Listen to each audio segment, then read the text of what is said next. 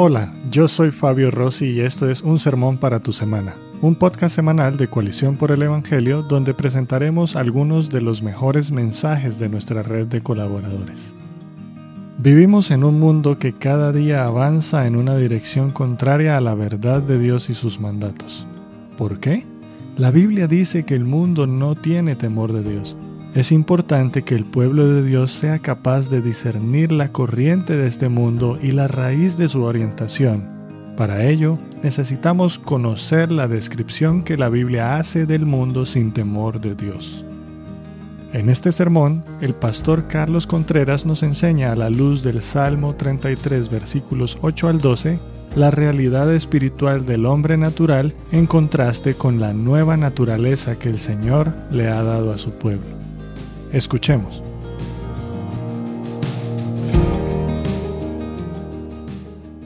Esta semana se anunció que en, Canadá estaba por aprobarse una ley que en sus implicaciones atentaba completamente con la libertad de, de, fe, la libertad de religiones, en donde se prohibía literalmente con pena de cárcel que tú le dijeras a alguien que su estilo de vida estaba mal.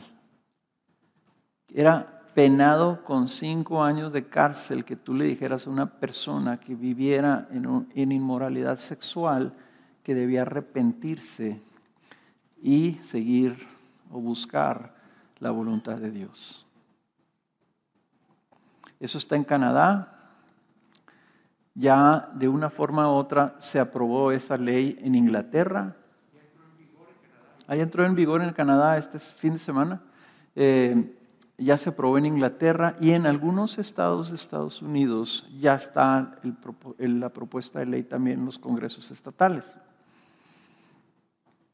O sea, vemos una corriente, hay una corriente contra la verdad de Dios, hay una corriente contra Dios el avance es hacia el secularismo. Y, a lo mejor nos, nos preocupa, decimos, ¿por qué? ¿Qué está pasando con el mundo? ¿Qué, ¿A dónde vamos a llegar? ¿verdad?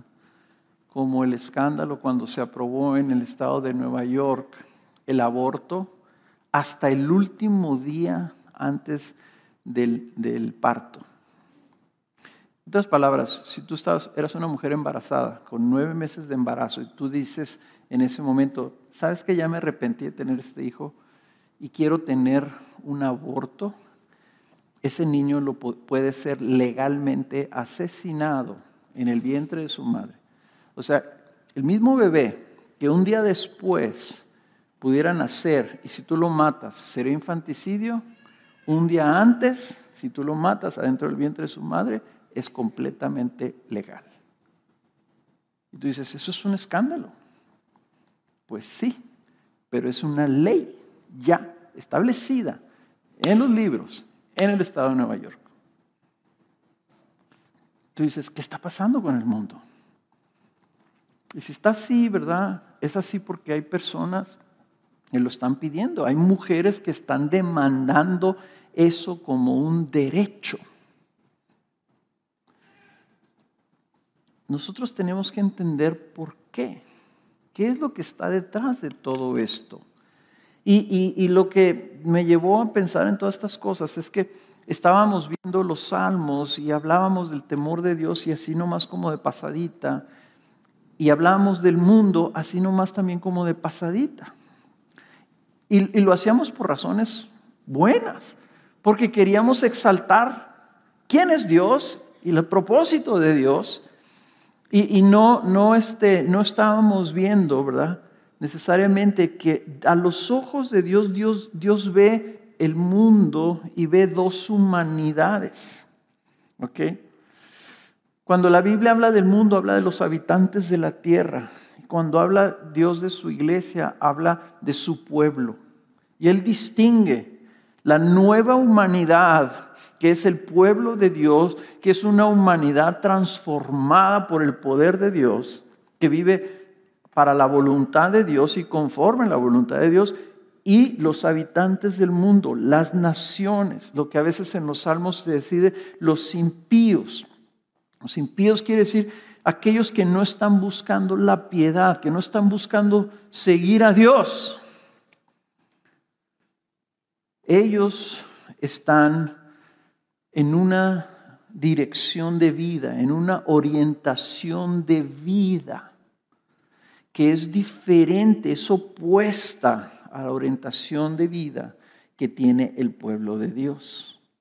La diferencia, lo que distingue estas dos humanidades, lo que determina estas dos direcciones es esto. El pueblo de Dios tiene temor de Dios. Y el mundo no tiene temor de Dios. Entonces lo que queremos ver es la realidad del mundo. Ya no estoy hablando de la tierra, ya no estoy hablando de, la, tierra creada, estoy hablando en estas dos humanidades. El, mundo en lo natural, lo que se, la Biblia llama el mundo, cuando dice, estás en el mundo pero no eres del mundo. Ah, caray, ¿cómo? El mundo vive de esta manera, de tal manera amó Dios al mundo. O sea, ¿de qué está hablando? Está hablando de, las, de las personas, las criaturas, los humanos, en lo natural. Y yo voy a hacer referencia de ellos como el hombre natural, el hombre como nace. ¿Ok? El pueblo de Dios es más que el hombre natural. El pueblo de Dios es una nueva humanidad. La escritura lo describe como nueva creación. O sea, los hombres en Cristo tenemos al Señor y hemos sido transformados por el Señor y eso es lo que vamos a ver. Ahora, vamos a leer el Salmo 33, unos versículos del Salmo 33, no lo vamos a leer todo. Voy a leer a partir del versículo 8 hasta el 12. Salmo 33, versículo 8 al 12, página 558 en su nueva Biblia de las Américas. Y dice así, tema al Señor toda la tierra, tiemblen en su presencia todos los habitantes del mundo, porque Él habló y fue hecho. Él mandó y todo se confirmó. El Señor hace nulo el consejo de las naciones, frustra los designios de los pueblos. El consejo del Señor permanece para siempre. Los designios de su corazón de, de generación en generación. Bienaventurada la nación cuyo Dios es el Señor, el pueblo que Él ha escogido como su herencia. Se fijan que aquí está hablando de los habitantes del mundo, de las naciones, de los pueblos, y luego habla de la nación, la nación, cuyo Dios es el Señor, el pueblo que Él ha escogido para que sea de Él, su pueblo. El versículo 18 dice así, los ojos del Señor están sobre los que le temen, sobre los que esperan en su misericordia. O sea, el Señor está haciendo una distinción. Hay pueblos, hay naciones, ¿verdad? Que, que no le temen y lo que hace el Señor es llamarlos a que lo teman. A todos los habitantes del mundo. O sea, vengan, véanme quién soy y tiemblen. Sepan que yo soy el Señor. Reconozcan. Y dice, y aquellos que sí le temen, entonces Él está pendiente de ellos. Porque ellos están esperando de Él su misericordia. Esto, la diferencia entre uno y otro es que el pueblo de Dios teme a Dios y los habitantes del mundo no lo temen. Por eso los llama a que lo busquen en temor de Dios. ¿Qué es esto del temor de Dios? El temor de Dios es precisamente lo que hace el Espíritu Santo cuando te salva. Sabemos nosotros que cuando, por medio de la predicación del Evangelio, la, la revelación de la verdad de Dios, el Espíritu Santo viene en nosotros y activa algo en nosotros, nos abre los ojos a que podamos ver la gloria de Cristo, la hermosura de Cristo, la verdad de Cristo, el valor de Cristo. Abre nuestros ojos, Para que veamos la, la verdad de Dios y inspira en nosotros fe. Esa fe es la confianza de decir, este Dios que me estoy dando cuenta, que el Espíritu Santo, no sabíamos que era el Espíritu Santo, pero de repente como que algo nos hace clic nos damos cuenta, ¿verdad? Podemos ver, entendemos, escuchamos, nos afecta la verdad. Esa es la iluminación del Espíritu. Entonces esa iluminación decía, yo creo, confío, ¿verdad? En este Dios. Pero hay otra cosa que sucede también, que decimos, yo quiero a ese Dios. Entonces el temor de Dios es lo que el Espíritu Santo produce dentro de nosotros al redimirnos. Es la reacción espiritual que se produce junto con la fe cuando nuestro corazón es iluminado con la belleza de la gracia y grandeza de Cristo para con nosotros. Cuando Cristo es revelado en nuestros corazones, lo que se produce es un temor glorioso y delicioso de estar ante la majestad de su gloria que nos atrae y lleva a querer buscarlo, conocerlo y amarlo. En otras palabras, el temor de Dios es lo que produce o hace el Espíritu Santo en nosotros cuando viene, nos toca, nos transforma y entonces decimos, yo quiero conocer más de Cristo, quiero leer la Biblia, quiero saber todo lo de Cristo, quiero ir a la iglesia, quiero, quiero escuchar más de Él, quiero, quiero conocerlo, quiero servirlo. Su voluntad ahora se me hace importante. ¿De dónde salió eso?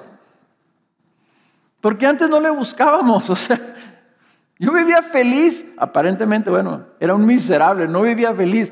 Pero yo estaba como diciendo, pues estoy viviendo mi vida así porque eso es todo lo que hay. Pero cuando viene Cristo a mi vida, en el día en que Él me llama, en el día en que Él viene y me dice, aquí estoy, y, y de alguna manera su espíritu viene y me hace consciente de su gloria, de su gracia, de su bondad, de su existencia, de su realidad, mi corazón cambia. Y esa confianza, esa fe que luego empiezo a tener, se manifiesta en un, deseo de ir hacia Él, en un deseo de tenerlo, en un, temblor glorioso de gozo. Y me doy cuenta que Dios es más grande que yo, es hermoso, está ahí. Y te inspira un temor, pero es un temor que te hace ir a Él. Es como cuando, cuando Moisés vio la zarza ardiendo. Dice, ¿qué es esto que estoy viendo? Y, Moisés dice, voy a ir, voy a acercarme a ver qué es. Y va y se acerca a la zarza ardiente porque está viendo algo glorioso, está viendo algo sobrenatural, está viendo algo que nunca había visto antes. Ese es el temor de Dios. Ese, ese temor que te lleva a buscarlo, a quererlo conocer, a quererlo servir, que te lleva a amar, que te está empujando hacia Dios.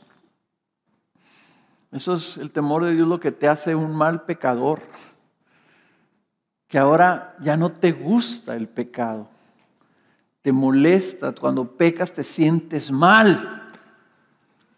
Hay algo adentro de nosotros que viene por su espíritu que genera el temor de Dios, el querer a Dios, que es entonces lo contrario. ¿Cómo escribiríamos nosotros lo que es no tener temor de Dios?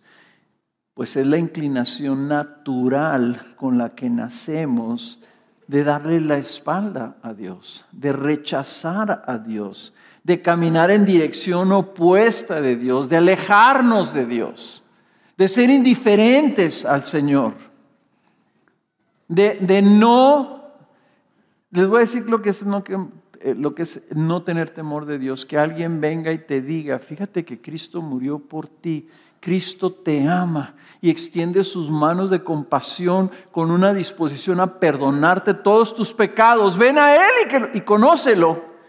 Y que nosotros digamos, ah, no me interesa. Eso es no tener temor de Dios. Es rechazar, es ser indiferente, ¿verdad? Ante la verdad gloriosa de quién es el Señor y lo que Él ha hecho por ti. Pues sabes una cosa, así está el mundo. Así vive el mundo. Fíjense, denle vuelta ahí a la siguiente página, la página 561, el Salmo 36.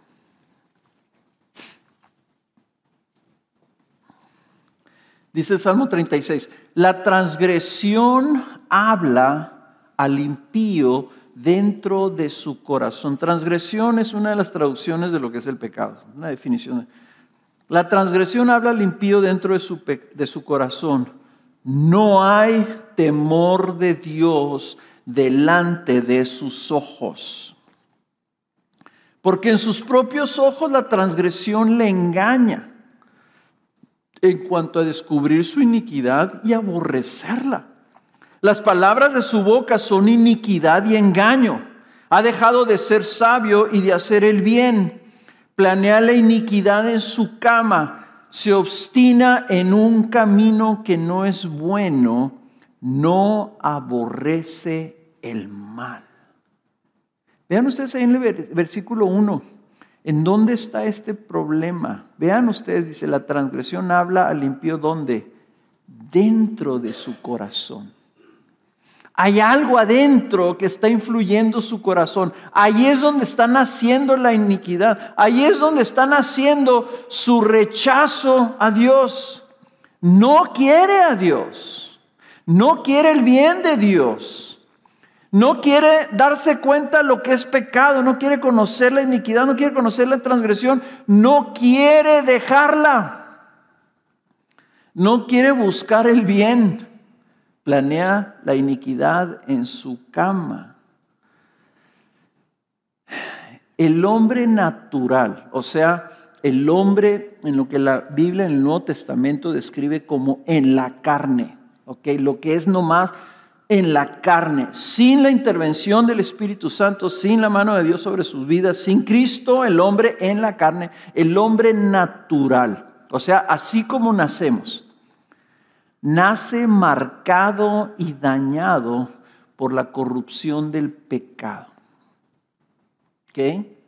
O sea, esa marca significa que nace corrupto, nace con una corrupción natural que se extiende a todo su ser, alma y cuerpo. Y por eso es que pecamos. Por eso es que no aborrecemos el mal. Por eso es que no nos afecta cometer adulterio.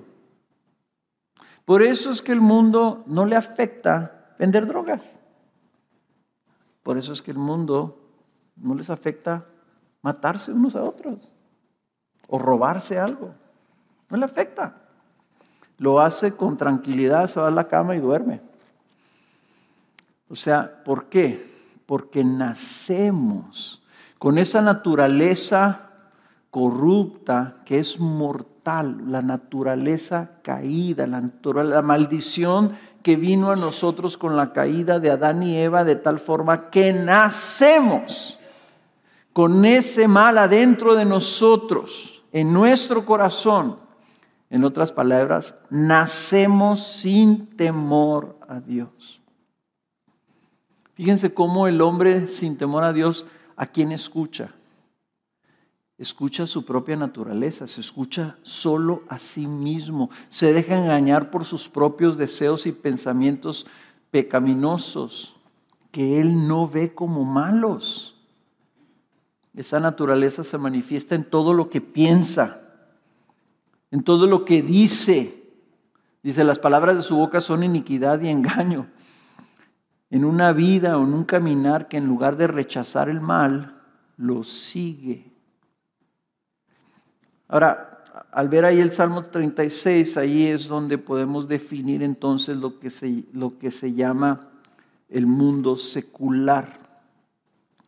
¿Qué es el mundo secular? Es un mundo que vive, piensa y actúa sin relación a la realidad de la existencia, gobierno, verdad y voluntad de un Dios creador bueno y soberano. El mundo secular es un mundo que vive, piensa y actúa sin relación, o sea, sin tomar en cuenta la realidad de la existencia, gobierno, verdad, voluntad de un Dios creador, bueno y soberano. Y lo que estamos viendo nosotros, que el mundo actual se está dirigiendo cada vez más hacia esa dirección. Esa orientación secular, que se llama así, no, pues es que el mundo secular y que el mundo secular. Es, un, es una orientación del hombre natural, lo voy a decir así. El hombre natural tiene una orientación natural en contra de Dios, en una dirección contraria a Dios. O sea, nacemos sin temor de Dios. Entonces el hombre en lo natural es secular. Y la religión, ¿verdad? Que a lo mejor a veces vemos, ¿verdad? Que, que, no es que hay muchas religiones, el hombre es religioso, sí es religioso, pero es religioso para apaciguar su propia conciencia porque le gusta ser religioso, no porque realmente quiere a Dios en su vida. ¿Cómo es el mundo sin temor de Dios? Y voy aquí a, a usar el Salmo 10 para empezar a hablar un poquito de la descripción de los hombres sin temor a Dios. Y en términos generales, el hombre sin temor a Dios, si no busca a Dios, si es secular, entonces el hombre sin temor a Dios se sirve a sí mismo, vive para sí mismo.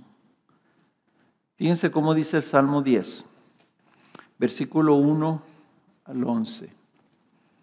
No, versículo 1 al 4. Página 543. Dice Salmo 10.1, ¿por qué, oh Señor, te mantienes alojado y te escondes en tiempos de tribulación? Con arrogancia el impío acosa al afligido. El impío, recuerden, la impiedad es lo contrario a la piedad. Así como imposible es lo contrario a lo posible, la impiedad es lo contrario a la piedad. Y la piedad es querer ser como Dios.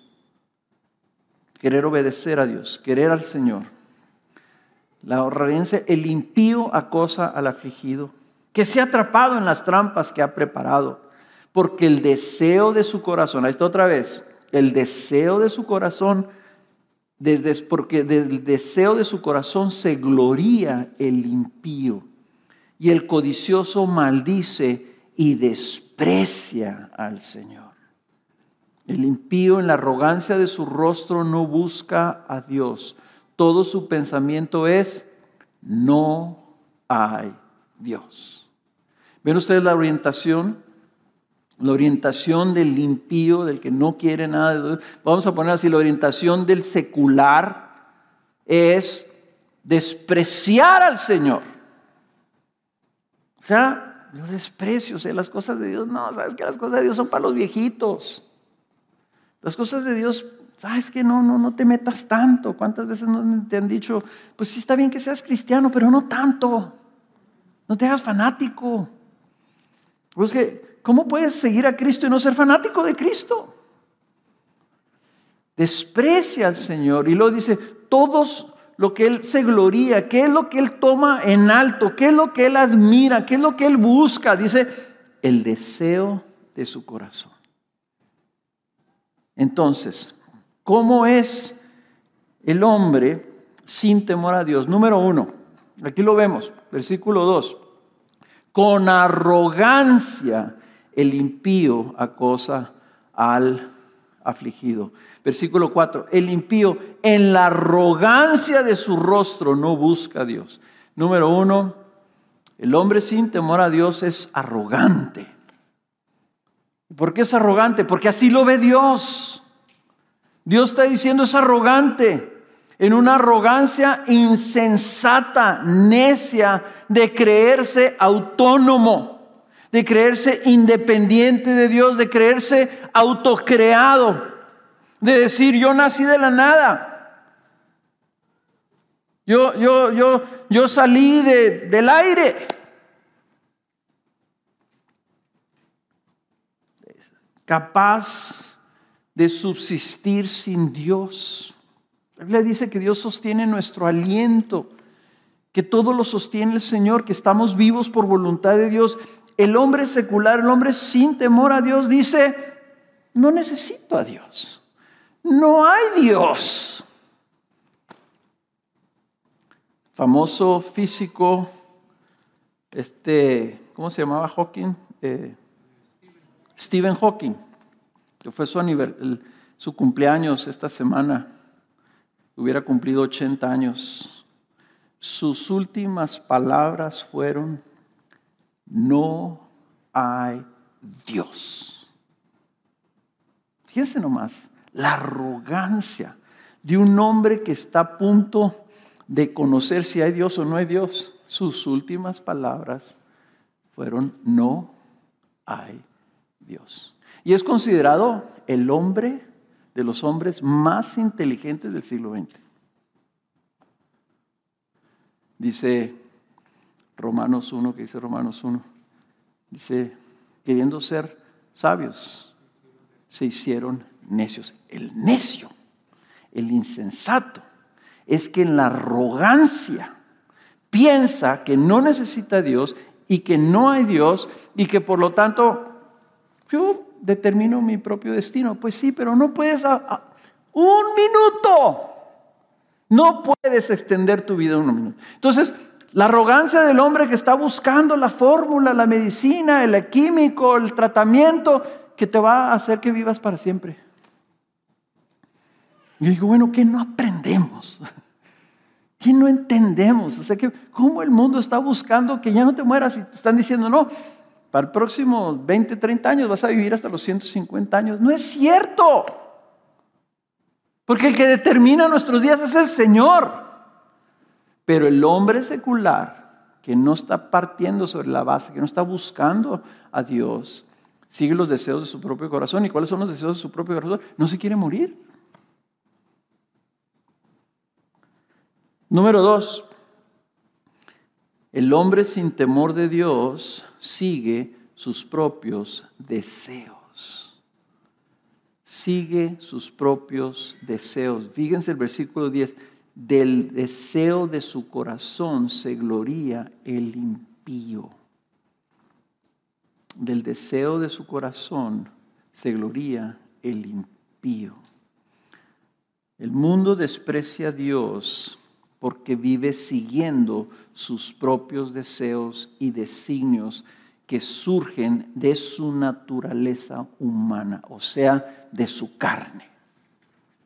Esa es la forma en que vive el mundo, esa es la forma en que la Biblia describe que vivíamos nosotros antes de tener a Cristo, siguiendo la corriente de este mundo y siguiendo los deseos de nuestra carne.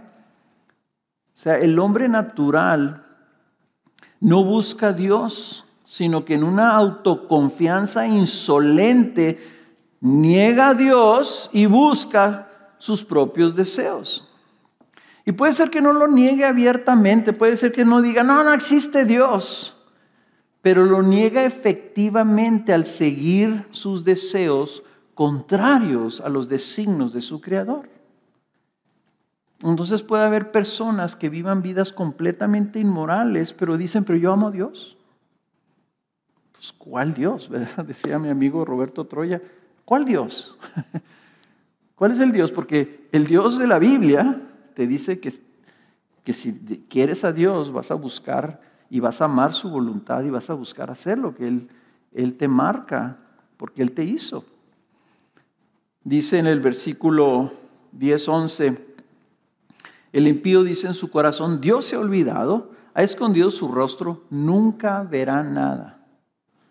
O sea que niega de manera efectiva a Dios si él piensa que, que, no, que Dios no lo ve. O como dice el versículo 3, porque ha despreciado el impío a Dios, ha dicho en su corazón, tú no le pedirás cuentas. O sea, no pasa nada. Entonces, ¿por qué ves personas que son tan religiosas y tantas religiones y tantas las iglesias llenas, pero la gente vive no buscando a Dios, sino siguiendo sus propios deseos y diciendo, no pasa nada, no tiene nada de malo. Pues yo sé que la Biblia dice que no lo hagas, pero, pero yo en mi corazón lo quiero hacer. ¿Cómo, ¿Cómo justificamos tantas cosas? Yo sé que está mal, pero como que en mi corazón siento que que debo hacerlo. Pónganle ustedes la ilustración o el ejemplo que quieran. Al final de cuentas, el hombre secular, el hombre que no tiene temor de Dios, hace lo que desea, lo que quiere. Esa falta de temor de Dios, hermanos, anteriormente yo lo describí así. El hombre natural está inclinado hacia sí mismo. Eh, esto lo leí una, en un libro, esta definición, está encorvado en sí mismo. O sea, está hacia adentro. ¿Saben cómo, cómo? ¿Han visto los armadillos? Cuando los armadillos se ven amenazados, ¿qué hacen? Se cierran como, es un circulito. Así está el hombre natural. El hombre busca encontrarse a sí mismo, adentro de sí mismo. Quiere encontrar la realidad dentro de sí mismo.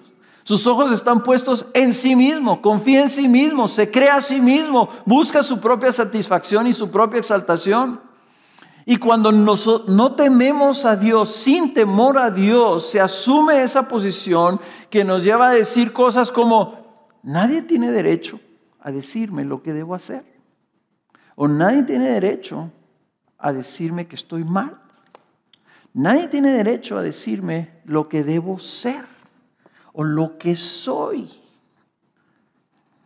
Y eso con los medios sociales modernos se ha exacerbado de una manera increíble porque todo el mundo está tratando que tú te encuentres tu propio yo, que sigas tus sueños, diciéndote que tú eres dueño de tu propio destino, que te enfoques en tus deseos, que hagas y luches por cumplir tus deseos, que veas tus necesidades y pienses primero en tus necesidades, no en las necesidades de los demás, que tú tienes derecho, tienes derecho a esto, tienes derecho a aquello, tú tienes derecho a definir tu propia vida, tú tienes derecho, etcétera.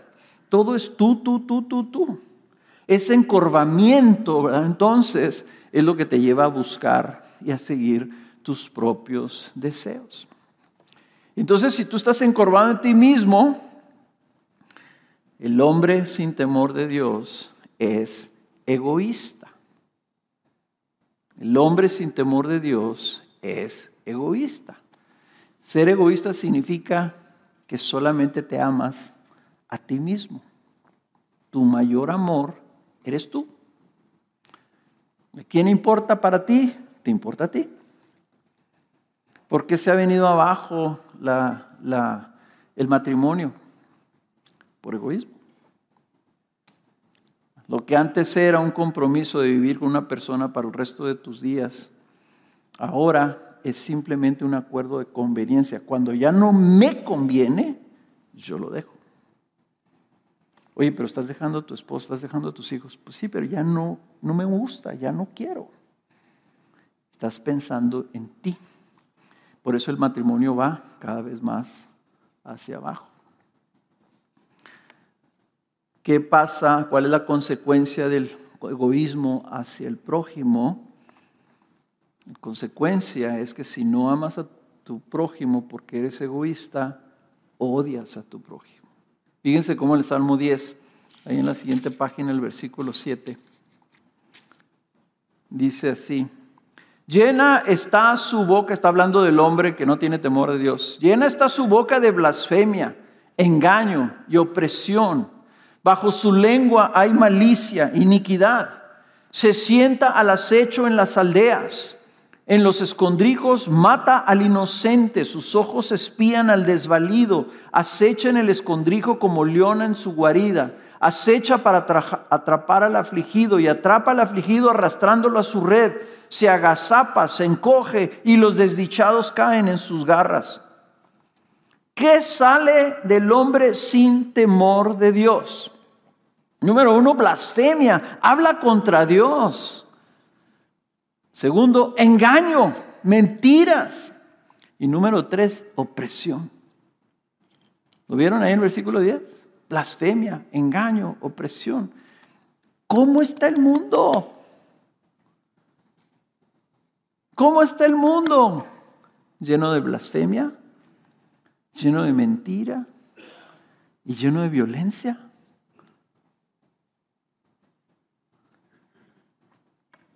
El hombre natural es violento,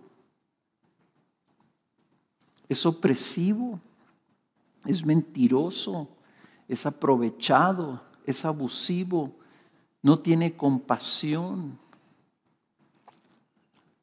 O sea, ¿cuál es el resumen de toda la ley de Dios. El amor. El amor es hacia afuera, el egoísmo es hacia adentro. Entonces, lo contrario al amor, hermanos, es esto. La blasfemia, hablar contra Dios, no amas a Dios, blasfemas.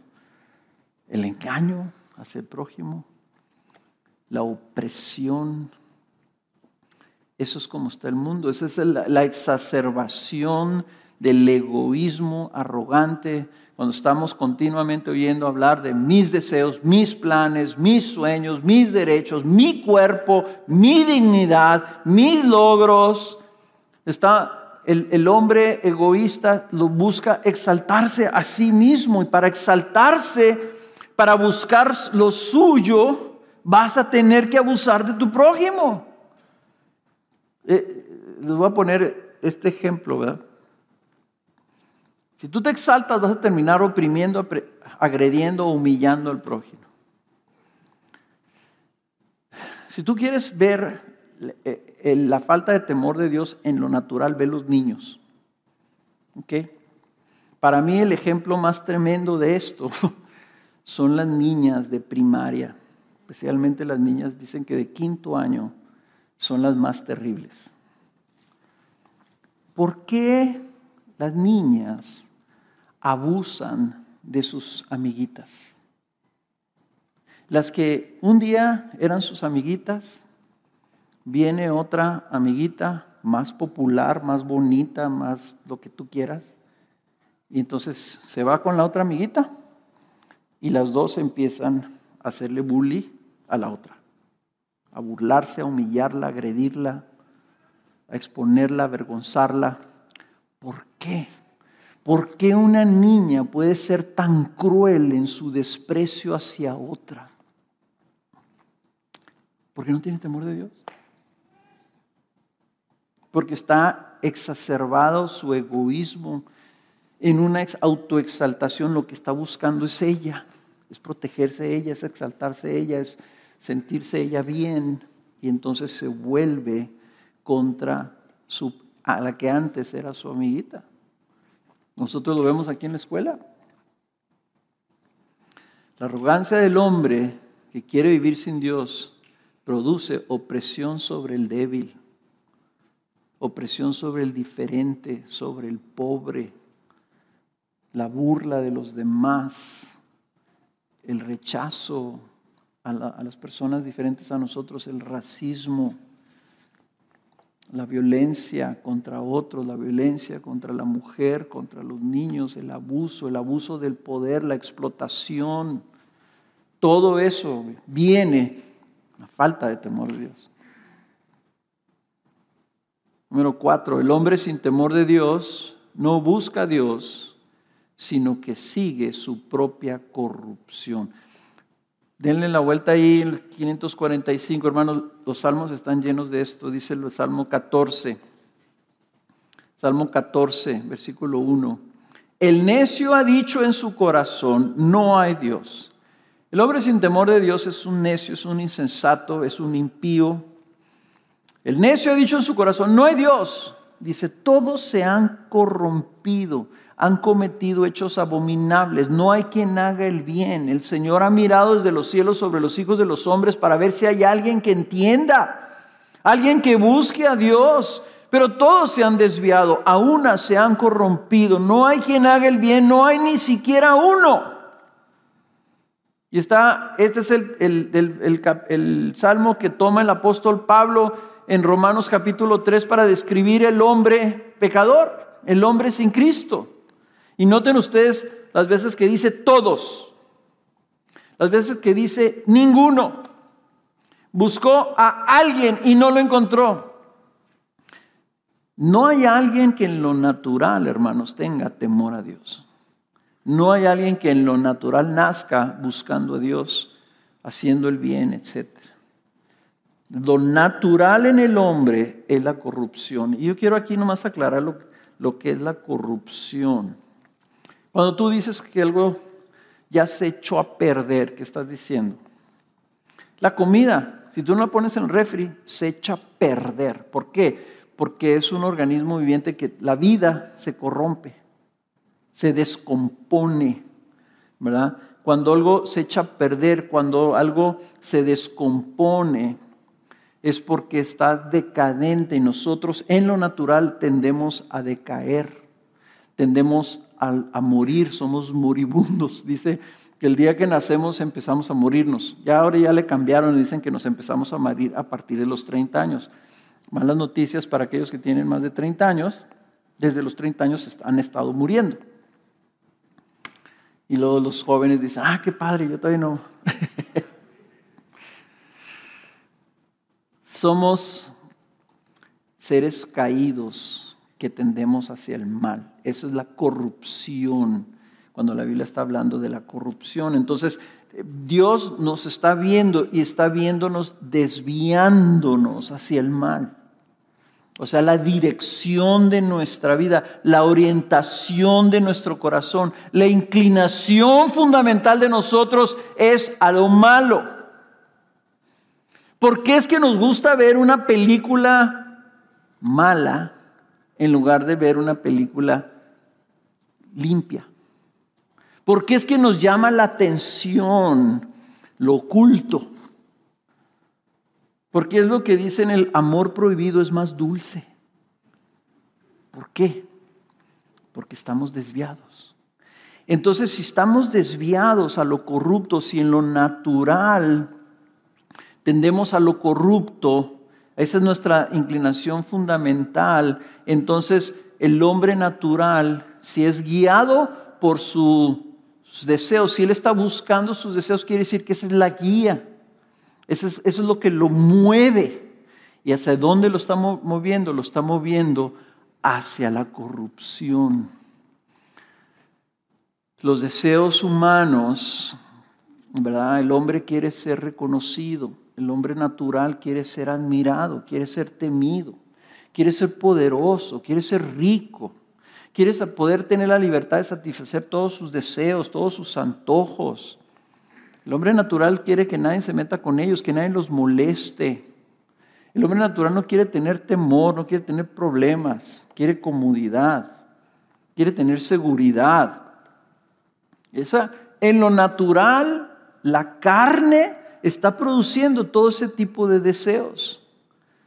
Pero el problema es que si sigues esos deseos, esos deseos te van a llevar a la corrupción. En otras palabras, te van a ir descomponiendo cada vez más y más. Vas en una espiral como en consejería se, habla del espiral descendente, cómo empiezas tú y vas descendiendo y vas descendiendo y vas descendiendo. Dicen las estadísticas, si tú te divorciaste una vez, este, es más probable que te vuelvas a divorciar. ¿Por qué? Porque está siguiendo esa espiral. Y no estoy hablando en cuando yo sé que aquí hay personas que se han divorciado. Pero tú tienes que darte cuenta, ¿verdad? que, la, la, carne produce este sentido como que tendemos todos, ¿verdad? En lo natural a eso. Ahora, ojo, no estoy hablando de ti. Porque tú, si estás aquí, si tienes a Cristo, eres diferente. Tienes otros deseos. Tienes los deseos del Espíritu. Y ahorita lo vamos a ver, ¿verdad? Entonces, por eso el mundo se aleja cada vez más a Dios, por eso es que vemos que la corrupción va en aumento, por eso es que vemos que la moralidad va en decadencia. La corriente va contraria a lo que, a lo que, a lo que antes era, ¿verdad? Lo que antes era eh, objetable, ahora es aceptable. Lo que antes se hacía escondido, ahora se nos llama a que lo celebremos. O sea, la, moralidad se está cada vez cayendo conforme a esa corrupción. Y por último, el hombre sin temor de Dios rechaza a su creador. Si los Salmos 10 y 14 repiten la misma frase, el pensamiento del hombre natural es, no hay Dios. Lo que está rechazando el hombre en lo natural es a su creador. Fíjense, ahorita leyó este eh, Mani el Salmo 100. El Salmo 100 habla este, eh, el salmista en el versículo 3 diciendo esto, sepan que Él, el Señor, es Dios. ¿Y qué es la siguiente frase? Dice, Él los hizo y no nosotros a nosotros mismos. El hombre natural piensa, no, nosotros nos decimos solos. Pero no, Él es Dios y Él nos hizo y noten cómo termina el versículo 3. Pueblos suyos somos y ovejas de su prado. Quiere decir que, que la iglesia debe entender este fundamento. Hay un Dios, Él nos hizo y somos de Él. Le pertenecemos. El hombre natural no quiere reconocer eso. Porque si reconoce que hay Dios y reconoce que ese Dios es el creador de todas las cosas, Él le pertenece al Creador. Y si le pertenece al Creador y ese, Él es Dios, Él tiene que vivir conforme a lo que Dios dice, conforme a lo que su Creador establece. Tiene que buscar a ese Dios, tiene que servir a ese Dios, pero para poder, creo que fue Albert Schweitzer, un teólogo del siglo XIX o XX, que dijo, Miren, no nos hagamos tontos. El ateísta, en el fondo, lo que quiere es poder hacer lo que él quiera. Sin que le moleste la conciencia. Oye, espérate, pero hay un Dios. Y te vas a enfrentar a ese Dios. Y va a tener consecuencias lo que tú... No, sino que ahora dice, no hay consecuencias. O sea, cuando nos muramos acaba. La verdad de las cosas es que nadie cree eso. Porque si creyeran en los ateístas realmente que no hay ninguna consecuencia, ¿qué te impide de que vayas y mates a otra persona? Es más, nosotros queremos, ¿verdad? Que si alguien mata a otra persona, queremos que reciba justicia. Y si no recibe justicia, decimos, al cabo Dios va a vengar esa sangre. En el fondo queremos justicia, pero el, que, el, hombre natural se ciega a eso, se engaña a sí mismo, se engaña de que no va a haber consecuencias. Hermanos, si no hay creador, entonces ¿de dónde obtienes tu identidad? Qué feo pensar y vivir. No, pues yo, ¿cómo naciste? No, pues es que hace billones de años salió una célula por ahí, ¿verdad? Porque hubo una explosión y y, un calor y unos químicos y ¡pum! salió una célula. Ok, salió una célula. Esa célula se reprodujo. A ver, ¿y cómo entonces todos los animales del mundo son dos sexos? ¿Cómo te explicas? ¿Cómo justificas que esa célula un día dijo, yo voy a ser macho y la otra célula que está aquí enseguida de mí, tú vas a ser hembra? hubo otra explosión y vinieron otros químicos y de repente la lagartijita que salió de esa célula le cayó un rayo y de repente, ¡pum!, salió otra lagartija diferente y dijo, ah, caramba, tú eres mujer. ¿Cómo creemos esas cosas? Sea, definitivamente esa no puede ser la explicación, pero se fijan cómo llegamos a lo absurdo, porque si no hay creador, yo tengo que definir, entonces, ¿de dónde vengo? ¿Dónde está el universo? ¿Dónde viene el universo? Ah, no, el universo vino de una gran explosión. Pero, ¿qué fue lo que explotó? No, pues la energía. La energía es algo, ¿no? ¿De dónde salió la energía? No que toda la masa del universo estaba contenida en la punta de un alfiler. Bueno, pero estaba la punta del alfiler. ¿De dónde salió la masa del universo contenida en la punta de un alfiler? Y creemos esas cosas. Stephen Hawking creía esas cosas. Hermanos, esa es la realidad del mundo. Un mundo que está continuamente levantando sus teorías, negando a Dios en una dirección contraria. Y tú puedes decir, no, yo sí creo que Dios nos hizo, pero si tú funcionalmente no estás orientando tu vida en temor a Dios, a buscar ese Dios, a conocer ese Dios, a amar ese Dios, a servir ese Dios, a obedecer ese Dios, tú estás en la otra dirección. Tu orientación es servirte a ti mismo. Ahora, ¿cómo vivimos entonces en este mundo secular? Tres cosas. Esta es mi conclusión. Esto es lo que quiero que se lleven. Tres cosas. Número uno, si ese es el mundo secular, tú eres parte del pueblo de Dios. Tu identidad debe estar definida por lo que Dios dice. En otras palabras, tu identidad debe ser la de un hijo o una hija de Dios, sometido a buscar, servir, conocer y amar a tu Señor. Esa es tu, esa es tu identidad. La Biblia dice, ¿qué dice de nosotros? ¿Qué somos? No somos solo hombres y mujeres naturales, somos otra cosa, somos una nueva creación en Cristo. Nuestra naturaleza ha sido transformada por el poder de la obra redentora de Cristo Jesús.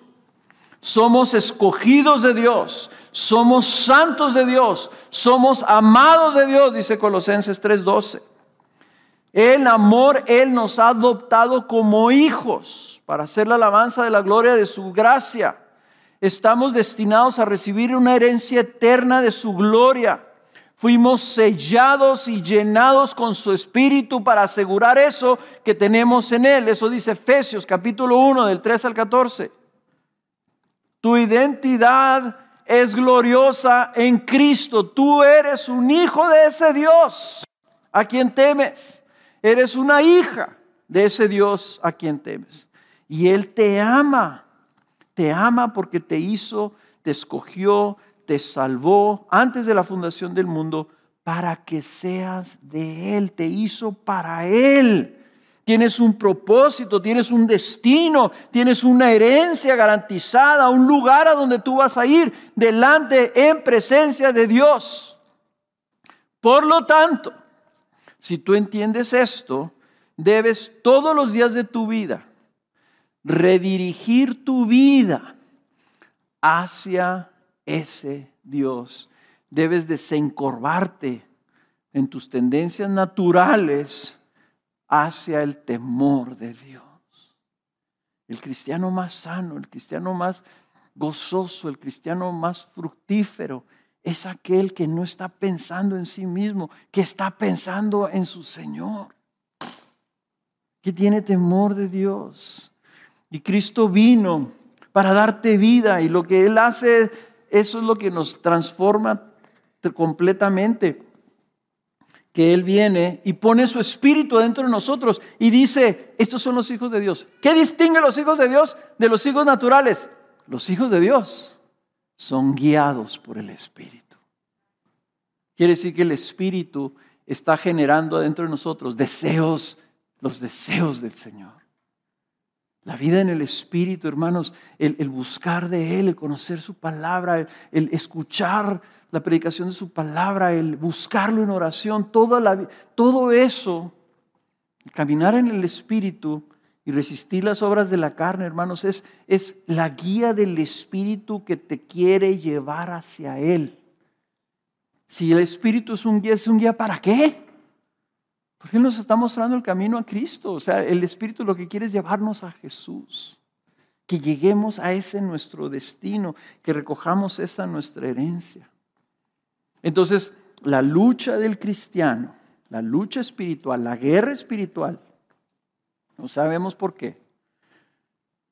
Pero el Padre cuando diseñó la redención dijo, les voy a poner mi espíritu a estos pecadores, pero les voy a dejar su carne van a seguir siendo hombres y mujeres y van a seguir teniendo su naturaleza humana, la naturaleza humana caída. En otras palabras, nosotros tenemos el viejo hombre, ¿verdad? Con sus deseos, y tenemos el nuevo hombre revestido de Cristo. Y ahí está el conflicto. Si tú entiendes lo que es un hombre sin temor de Dios, el impío, el necio, entonces vas a poder discernir tu propio corazón. Y vas a saber, ese necio todavía está ahí. Pero gracias a Dios tenemos su espíritu para resistir ese necio y que el espíritu nos guíe hacia Cristo. Número uno. Número dos. Necesitamos sabiduría para entender y discernir correctamente al mundo. Hermanos, si nosotros no entendemos el mundo, vamos a terminar siendo influenciados por el mundo. Y estamos bombardeados por los medios sociales y los medios de, de, eh, entretenimiento, etc. Y ellos están continuamente, esa es la visión que tú estás recibiendo de, de todo lo que está fuera de ti. La filosofía de las corporaciones donde tú trabajas. ahí está. Ahí está. La, la filosofía de los libros que tú lees, de los directores que hacen y producen las películas que tú ves, de los programas de televisión, etcétera, etcétera, de todos los músicos que componen las canciones que tú escuchas. Ese desvío, esa, esa, ese egoísmo, ese, ese seguir sus propios deseos, ahí está. Y si tú nomás lo estás recibiendo, ¿sabes lo que estás haciendo? Número uno, estás contristando el espíritu y eso hace que tu hombre, tu viejo hombre, quiera entonces seguir esos deseos también. Fíjense lo que dice el Salmo 101. Salmo 101, versículo 2. Prestaré atención a qué? Al camino de integridad. ¿Cuándo vendrás, Señor, a mí? En la integridad de mi corazón andaré dentro de mi casa. No pondré cosa indigna delante de mis ojos. Aborrezco la obra de los que se desvían. No se aferrará a mí. El corazón perverso se alejará de mí. No conoceré maldad. Nuestro temor de Dios se va a ver debilitado si nosotros nos disponemos y nos ponemos para ser bombardeados de la corriente de este mundo. Hermanos, ¿cuánto tiempo pasas en el Facebook?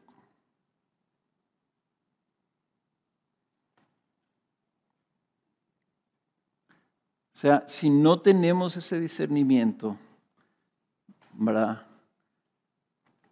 Eh, esas voces van a tener una influencia. Lo que el, el Salmo 101 dice que nosotros debemos apagar las voces de los que aborrecen y desprecian al Señor. Puede ser muy bueno el programa, pero la persona que lo hizo es una persona que desprecia las cosas del Señor, aborrece al Señor, niega al Señor. Entonces, entiende, ahí dentro de eso, Él está promoviendo su manera de pensar. Si tú no tienes discernimiento, en lugar de que eso te contriste, que eso te agüite, que eso te afecte, lo puedes celebrar. Número tres. Debemos tener la compasión de Cristo por el mundo. Hermanos, el mundo no es el diablo. El mundo es de Dios. Los hombres y las mujeres del mundo, Dios los creó a su imagen y semejanza. Los hombres y mujeres naturales sin temor de Dios son por quienes Cristo vino a morir. Él vino para salvar al mundo de eso. Cristo vino a morir por ellos. Entonces, y recuerden esto, todos nosotros así vivíamos. Eso éramos, dice la Escritura. De ahí nos rescata el Señor. Y no porque nosotros teníamos temor de Dios, sino tuvimos temor de Dios porque Él vino y nos rescató y puso temor de Dios en nosotros. En otras palabras, nosotros no somos mejores que el mundo. La única diferencia entre el pueblo de Dios y el mundo es que Dios ha tenido misericordia de nosotros. Dios nos ha dado su gracia, nos ha dado su espíritu y no sabemos por qué. La pregunta no es, Señor, ¿y por qué permites todos estos que andan allá afuera, todos estos malvados? Esa no es la pregunta. La pregunta es, Señor, ¿por qué tuviste misericordia de este malvado? Eso es lo que nosotros debemos de estar pensando cuando veamos todas estas cosas del mundo. El mundo lo que necesita es a Cristo, no nuestro juicio, no nuestra condenación, no nuestra separación. Nuestra tendencia es entonces juzgar al mundo, es que el mundo es malo, pero no ofrecemos la solución a esa corrupción del pecado. No vamos y no traemos la cara de llevar ese tesoro de la nueva vida en Cristo a un mundo que está perdido. Y hermanos, necesitamos aprender cómo relacionarnos con un mundo así. Entender cómo piensa el mundo, cuál es la orientación del mundo, Necesitamos aprender a hablar a la necesidad del mundo en amor y mansedumbre. Miren lo que dice 1 Pedro capítulo 3, 13, con esto termino. ¿Y quién les podrá hacer daño a ustedes si demuestran, noten esta frase, si demuestran tener celo por lo bueno? Si ustedes están viviendo para hacer lo que Dios manda, ¿quién les puede hacer daño? Dice, pero aún si sufren por causa de la justicia, dichosos son.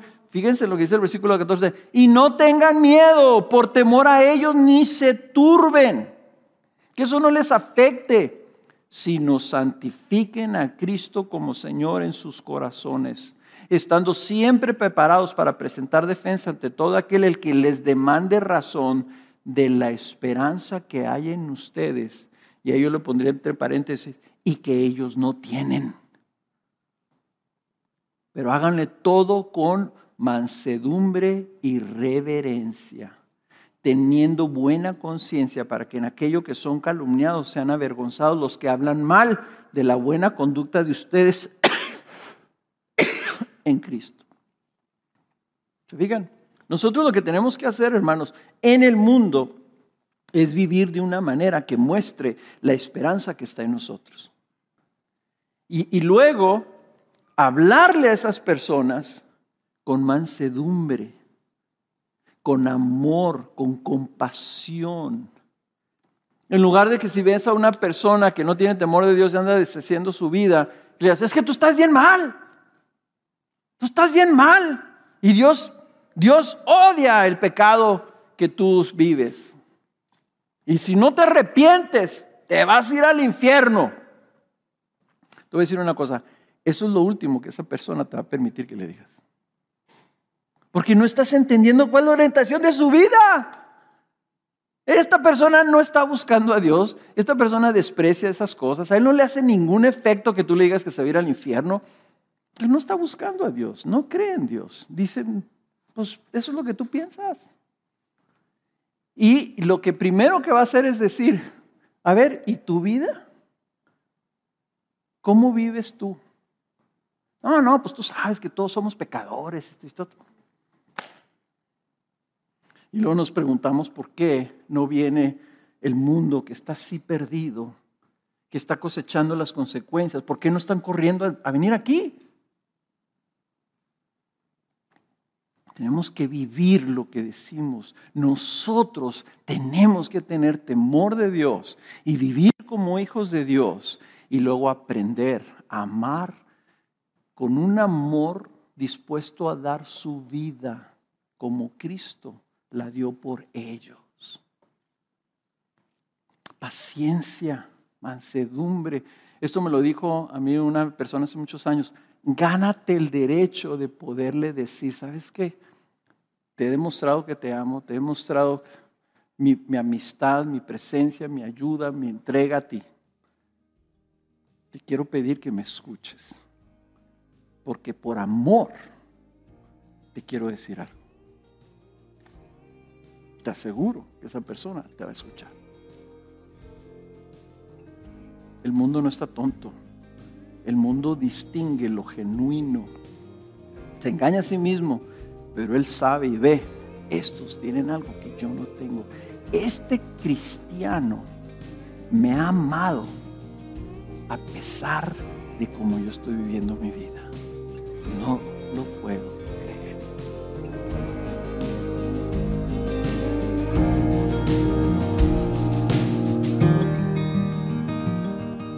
Gracias por escuchar un sermón para tu semana. Si deseas más recursos como este, te invitamos a visitar nuestra página web coaliciónporelevangelio.org. Hasta la próxima.